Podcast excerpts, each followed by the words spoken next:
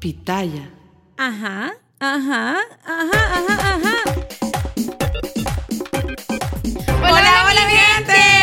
Bienvenidos a este podcast Cuéntamelo todo con Bárbara Camila Sandoval y Carolina Sandoval, cuánta bulla. Usted nunca ha estado en una cola y se suenan todas las cornetas. ¡Pi, pi, pi, pi! ¡Apúrate, Ay, pasa! sí, Ay, exactamente a lo que vamos en el podcast de hoy. La ira en la carretera. Que Señores. todos los seres humanos lo sentimos. El que diga que no está mintiendo. El que tire la primera piedra y nos diga que nunca ha tenido ganas de mentarle la madre a alguien mientras está al volante está mintiendo. Pero vamos a hablar de eso Yo mientras creo que les la gente que contamos. también tiene ira en la carretera es porque tiene menopausia. Eh, Tú dices. Yo creo que sí. Y cuando me interrumpen no te imaginas lo mal que me pongo. Uy, recuerdo mis momentos en los que no me dejaban hablar. Señora, si usted hoy está que no quiere que le piquen ni un pedacito porque bota sangre, le cuento una cosa, usted tiene calorones, usted está un poco histérica, usted peleó con el de la leche, con el plomero, con el señor que le hace el closet, con el del, del jardín, usted tiene menopausia, no se lo han dicho. Y yo conozco un protocolo natural que es menopausiasaludable.com, un lugar en donde la pueden ayudar a que cuando agarre el volante de su carro no le quiera echar el carro a nadie. Además que la violencia nunca está permitida y vuelvo y te digo, si quieres saber de menopausia, menopausiasaludable.com y entrando en materia, tenemos aquí dos versiones diferentes de lo que es manejar. Bárbara nació en la ciudad de Miami, yo nací en Caracas. Son dos de las ciudades más peligrosas para manejar. De hecho, que si usted busca estadísticas de los últimos accidentes más resaltados, lamentablemente va a encontrar que en Miami han existido episodios lamentables en donde en tráfico, en plena autopista, la gente se detiene a agarrar y sacar un arma. La gente se detiene a insultar, a tocar un vidrio y a cambiar la vida de cualquier familia que pueda venir envuelta en un accidente como este. Bárbara Camila, tienes 19 años, empezaste a manejar desde que tienes 16. ¿Has tenido episodios en donde has sentido miedo al volante? Eh, creo que sí, tengo que decir que sí, pero no sé, creo que en algunos momentos que alguien está haciendo algo que no, no digo que yo, o sea, creo que otra persona que, bueno, lo que pasa es que se meten cuando no te avisan, no ponen la flecha, están yendo muy rápido y tú, estás, y tú estabas en tu canal y ellos se meten, todas esas cosas, entonces obviamente uno tiene que tener los reflejos como un gato, tiene que reaccionar súper rápido como The Flash. Y bueno, eso claro que da miedo, mi corazón se me comienza a salir del, del cuerpo, por decir. Y bueno, nada, yo creo que sí tengo que decir que ya estoy como acostumbrada, creo Te que... estás como quien dice poniendo la piel de cocodrilo, la así fuertecita, porque si usted está llegando hoy a nuestro podcast, le quiero decir que estamos hablando de ira al volante, ira en la carretera, eso que te puede cambiar la vida en segundos y por eso para mí es tan importante que yo que soy mamá de una todavía teenager, pues con estos 19 que uno se cree que se come el mundo y que sabe todo en la vida, es importante para mí saber cómo mi hija maneja ciertas situaciones en la autopista, en una ruta eh, de estas que llamamos pequeñas callecitas para llegar a lugares más rápido. Siempre les sugiero que lo más importante cuando uno va a agarrar el volante es, primero, la seguridad.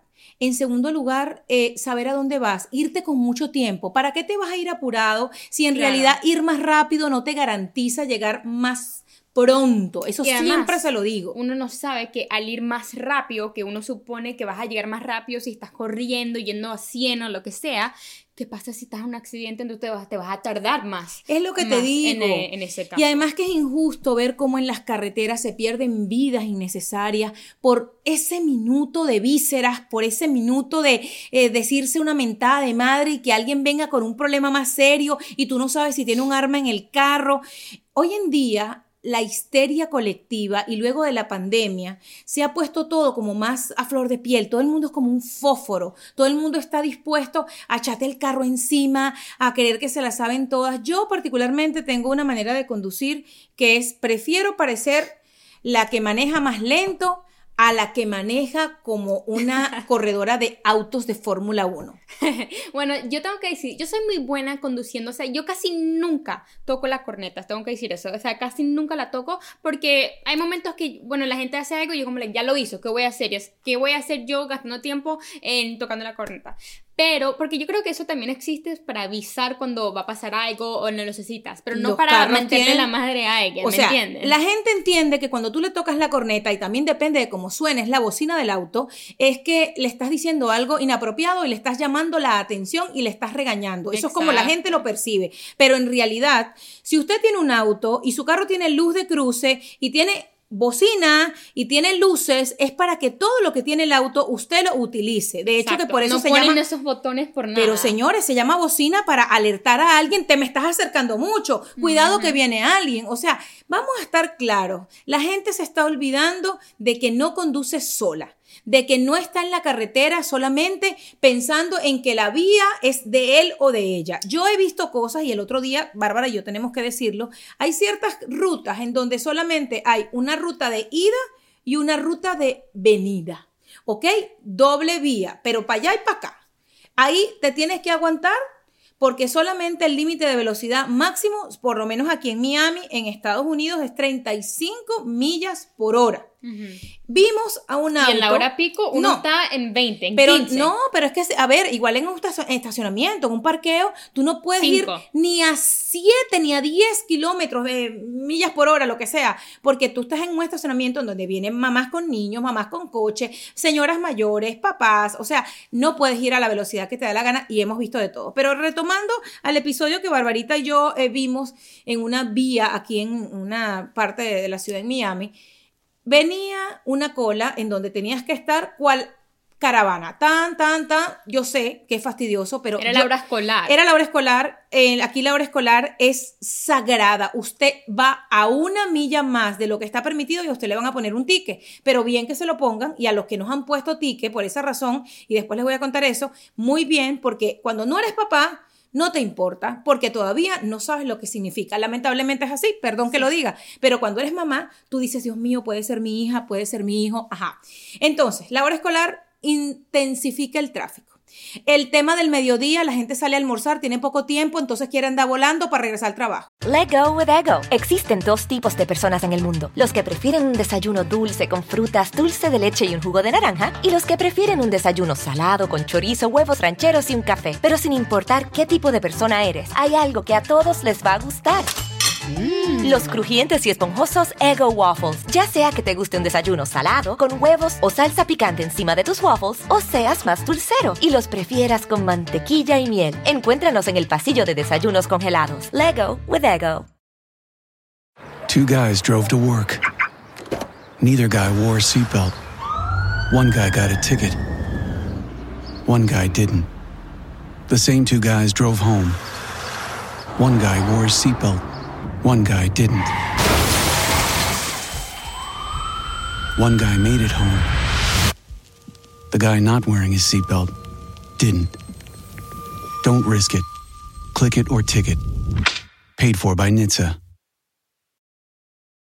Vimos un carro que en esa caravana de autos, en donde iban uno, diez, tal, quería hacer, eh, saltarse un carro.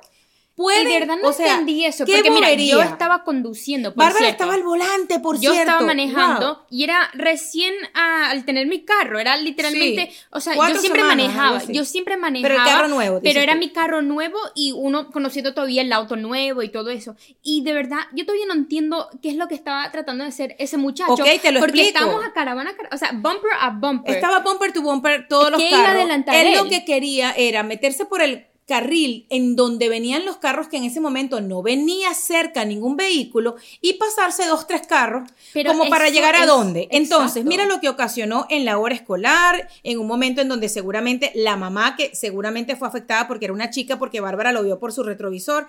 El carro detrás de mí. Ha chocado en el momento que va a hacer la curva al carro que tenía adelante para saltarse y ir más rápido. Y resulta que si él no se mete hacia como la selvita, el bosquecito que estaba, iba a chocar de frente iba a haber chocado el carro que chocó y se iba a armar la que se armó. Gracias a Dios que venía un policía. estaba tan cerca de mi carro, de nosotras dos. Faltaron cinco segundos, pero Dios dijo que no, ¿verdad? Porque no nos tocó para que hubiese sido un choque múltiple. Y no, Pero- y del otro lado, que era una policía de Terrible. todos los momentos, de todo el o sea, de todos los carros que po- hayan podido pasar en ese momento, era un carro de policía que dio todo. Es que lamentablemente, y digo lamentablemente, no siempre en los momentos en donde se necesita un policía aparecen. Pero en esta oportunidad, el policía no necesitó testigos para saber que había sido una acción errática de un conductor desesperado por tratar de hacer algo inapropiado. Sí. Por algo, las rutas tienen las, in- ¿sabes? La- los signs que te dicen cuál es la velocidad, que te dicen a dónde debes cruzar, en dónde hay un stop. Y yo me pregunto, también esto es una, a que les dejo por aquí en Cuéntamelo Todo, una pregunta para ustedes. Cuando uno se muda de país, uno tiene que volver a aprender a manejar. ¿Y por qué lo digo? Yo vengo de Caracas, ya les digo, venezolana. Este, en Venezuela, por ejemplo, en la ciudad que aprendí a manejar, la gente maneja con una actitud a la defensiva. Pero en Venezuela, lamentablemente, por ciertas cosas de seguridad, porque la, o sea, la parte del, del delito, del robo, de que te asaltan en un tráfico, te impide cumplir con las leyes del tránsito. Entonces, cuando uno estaba en un semáforo en rojo y era de noche, uno trataba de saltarse el semáforo en rojo porque si tú estabas en ese semáforo en rojo, te podían atracar en la cola. Cuando tú llegas a Estados Unidos, tienes que respetar los stop, te tienes que parar en la luz roja, no puedes acelerar cuando ves la luz amarilla que te indica que ya te tienes que parar. Entonces hay gente que viene queriendo manejar como manejaba en su país en los Estados Unidos, hablando del país en donde Pero vivo. mira, antes había dicho algo súper importante y tú que lo vives, la desesperación. O sea, a veces eso es lo que lleva a la gente a tener esa ira en la carretera. ¿Tú dices Uno- desesperación de qué manera? De, de la manera que a veces hay gente que tiene ansiedad y se tienen que salir porque están con esa claustrofobia o, o no pueden tolerar el tráfico o porque... Pero ya va, ya va, algo ya, todo lo contrario. O, o escuchan unas noticias. Ya va, ya Todo va, Espérate un momento. Para mí, la, escúchame, Bárbara Camila. diferente. Para mí, la ansiedad es lo mejor que me puede pasar al volante. ¿Por qué? Porque siendo una persona que sufre de ansiedad, la ansiedad me sirve en todo caso como una alarma, como una alerta para yo misma identificar que no me quiero meter por una autopista porque no quiero ser un problema para un carro. Y entonces agarro y manejo por la vía. Manejo muy prudentemente. Por lo general, cuando tengo ansiedad, trato de no conducir porque uno sabe cuáles son las limitaciones que tiene una persona que le da de pronto un ataque de pánico. Y cuando te da eso, te tienes que orillar, te tienes que detener porque dicen que la ansiedad no causa accidentes, pero lamentablemente las consecuencias físicas que te da la ansiedad sí puede causar que dobles en un momento inapropiado, que te detengas cuando no te tienes que detener y más si estás en una vía rápida. No, no me pongas a la ansiedad como una característica. No, yo quiero que sepas que todo el mundo lo maneja en la calle. O diferente. sea, no. Todo el mundo lo maneja diferente. Hay circunstancias que pasan en la vida de uno que causan tener esa rapidez cuando uno está manejando y no se dan cuenta. Y la- Rapidez y destreza no tiene nada que ver con imprudencia y mucho menos con ira en la carretera. Bueno, tú misma lo acabas de decir, cuando uno tiene tantas emociones sobre eh, cargo de ti, en tu cuerpo, todo eso, o sea, uno no piensa. Uno No, no, no, no. y Lo claro que, puede pasa no es que no piensas, y te voy a explicar esto para que no se te olvide. Piensas tanto en tantas cosas que podrían suceder, que incluso todas esas cosas que no van a suceder te impiden ser imprudente. Yo he tenido ataques de pánico mientras he estado en eh, avenidas muy concurridas. Y yo lo primero que hago, parece mentira, a mí es verdad que es como que si se estuviera nublando eh, eh, el túnel, es como que si estuviera un túnel. Yo llamo a alguien que en ese momento es como una especie de guía, le digo lo que estoy sintiendo, me preguntan, ¿estás manejando? Sí. ¿Estás viendo un lugar donde te puedes estacionar? Sí. ¿Puedes pasar en este momento? Empiezo, veo el espejo de enfrente, el retrovisor, veo el del lado, veo el del todos los lados. Y parece mentira que el concentrarme en hacer otra cosa hace que la ansiedad se me vaya. Pero dicho esto y habiendo sacado la ansiedad, porque no quiero que la ansiedad sea una, como una, un- una causal del tema que estamos tocando, porque ira en la carretera. Ok, yo pienso que la gente que tiene y que sufre de ira es una persona que necesita definitivamente ayuda, que necesita un psiquiatra, que necesita un terapista, tanto como las personas que sufrimos de ansiedad. Y ahí te doy la razón. Pero hay gente que no asume que tiene un problema y que la agresividad y la violencia que practican en su Claro. casa la quieren llevar afuera. Por eso es que uno se tiene que alejar cuando tú escuchas a alguien "Pe, pe, pe, pe, pe, pe", y con una mala palabra y muévete. Usted se hace el sordo. Yo el otro día escuché una frase que se las voy a recomendar. Lo mejor que a alguien le puede pasar, Bárbara Camila, es tener mala memoria.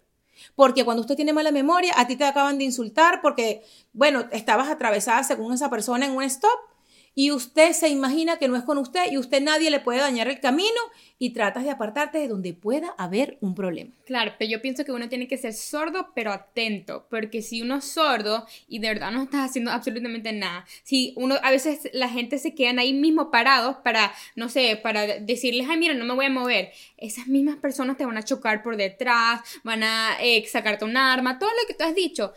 Eh, eh, pasa, pasa. Hay muchas maneras diferentes de cuál la ira en la carretera puede suceder y obviamente cada ser humano es diferente y todo el mundo maneja esas emociones. Let go with ego. Existen dos tipos de personas en el mundo: los que prefieren un desayuno dulce con frutas, dulce de leche y un jugo de naranja, y los que prefieren un desayuno salado con chorizo, huevos rancheros y un café. Pero sin importar qué tipo de persona eres, hay algo que a todos les va a gustar. Los crujientes y esponjosos Ego Waffles. Ya sea que te guste un desayuno salado, con huevos o salsa picante encima de tus waffles, o seas más dulcero y los prefieras con mantequilla y miel. Encuéntranos en el pasillo de desayunos congelados. Lego with Ego. Two guys drove to work. Neither guy wore a seatbelt. One guy got a ticket. One guy didn't. The same two guys drove home. One guy wore a seatbelt. One guy didn't. One guy made it home. The guy not wearing his seatbelt didn't. Don't risk it. Click it or ticket. Paid for by NHTSA. Diferente. Pero yo creo que ahora mismo eh, este tema, al igual que la salud mental, se han puesto en tendencia y mucho más que antes. Yo creo que este es un tema que lamentablemente, no siquiera le voy a decir que está de moda, sino que está cada día más en las noticias en primera plana. Porque, fíjate, hay personas que han perdido un familiar porque esa persona eh, tenía cierto carácter y era de los que no se dejaba, era de los que le decía a todo el mundo lo que pensaba y se bajaba del vehículo y resulta que activó la alarma de otra persona también con cierta agresividad, que reaccionaron por la emoción y por las vísceras del momento. Y a veces se arruina una familia y tengo que sacar aquí el caso de Pablo Lai, un chico de México que estando en la ciudad de Miami en el año 2019 se enfrentó de palabra a palabra con un señor que ya no nos acompaña. Eh, el señor falleció eh, porque, bueno, se bajó de su carro, según cuentan. Yo para ese tiempo estaba ejerciendo de presentadora en televisión en un programa de espectáculo y me acuerdo que hablé muchísimo de eso. Su esposa Mercedes y él, Juan Ricardo, este, estaban realmente a punto de, de casarse. Era tengo entendido según informes públicos que la propia Mercedes comentó que el señor ya era un poquito alzado, como dicen, un poquito de estos que no se dejaban, cosa que no indica que hubiese tenido que morir de la forma que murió, ya que este actor, Pablo Lyle, de hecho que ha tenido tres años de casa por cárcel, de prisión condicional, yo no sé cómo le llaman a eso y me disculpan si no tengo los términos exactos,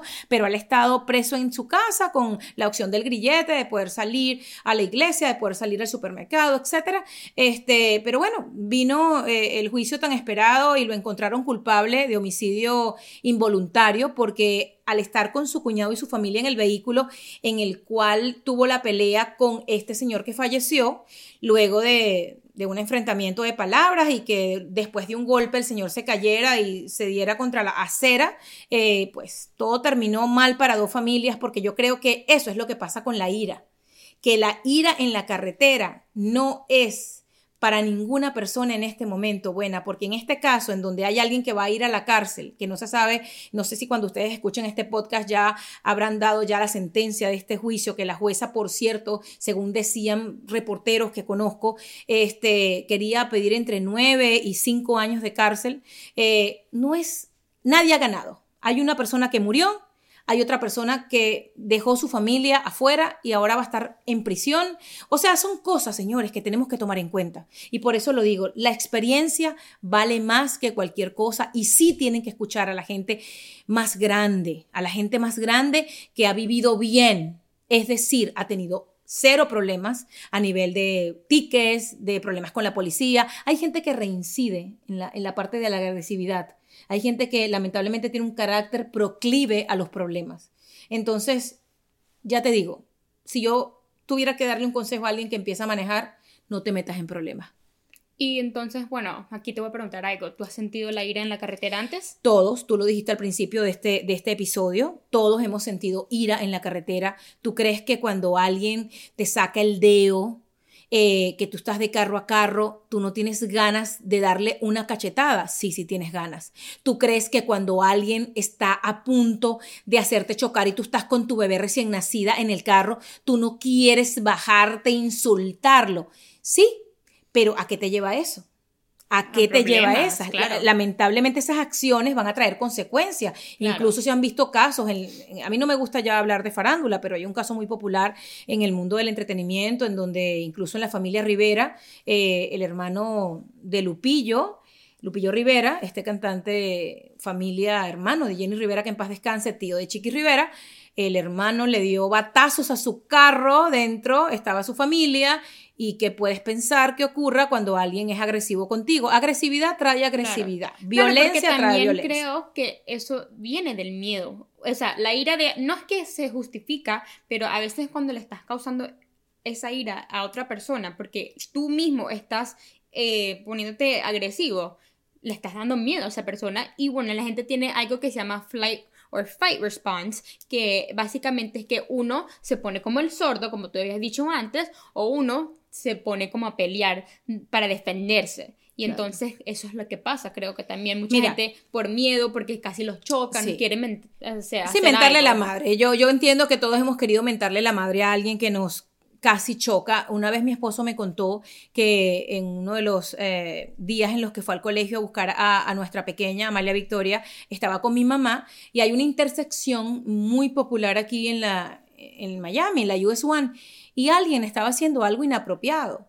Alguien ha podido ocasionar un choque que si la destreza de mi esposo no hace que él cruce cuando él debió hacerlo y, y cuando ya le tocaba, lo iban a chocar.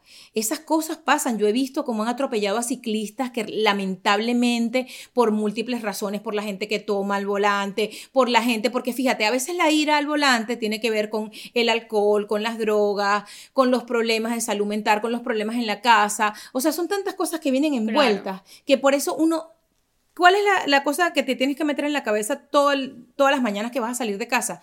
No me voy a meter en problemas con nadie mientras manejo. Si alguien, como le he dicho a ella, uno nunca está exento de que te vaya a pasar algo que te choquen. Si a usted lo chocan, obviamente algo sencillo, usted no se baja, usted marca el 911. Sí. Primero que nada. En segundo lugar, nunca pelees con nadie, que tú, que yo, espera que te pregunten cómo estás, estás bien, tata. Si tú te sientes bien, llama después el 911 a un familiar, al que sea que te atienda. Exacto. Y solucionar dentro de tu carro. Hay gente que hace- se ha bajado del carro y está en una autopista y lo atropella otro carro que no sabe lo que está pasando. Entonces, gente, yo creo que así como uno ve las cosas que le pasan a otro, como no, a mí nunca me podría pasar eso. Nadie sabe cómo va a reaccionar. Yo estando embarazada de ti, estaba en un centro comercial y yo estaba ya había salido de mi puesto y alguien retrocedió y me dio en la puerta del piloto y yo lo único que vi fue la barriga y yo, mi bebé, pero fue que el carro retrocedió, pero como estaba tan cerca, o sea, la muchacha o sea, Da miedo, da miedo. Óyeme, la muchacha, la muchacha se puso tan agresiva.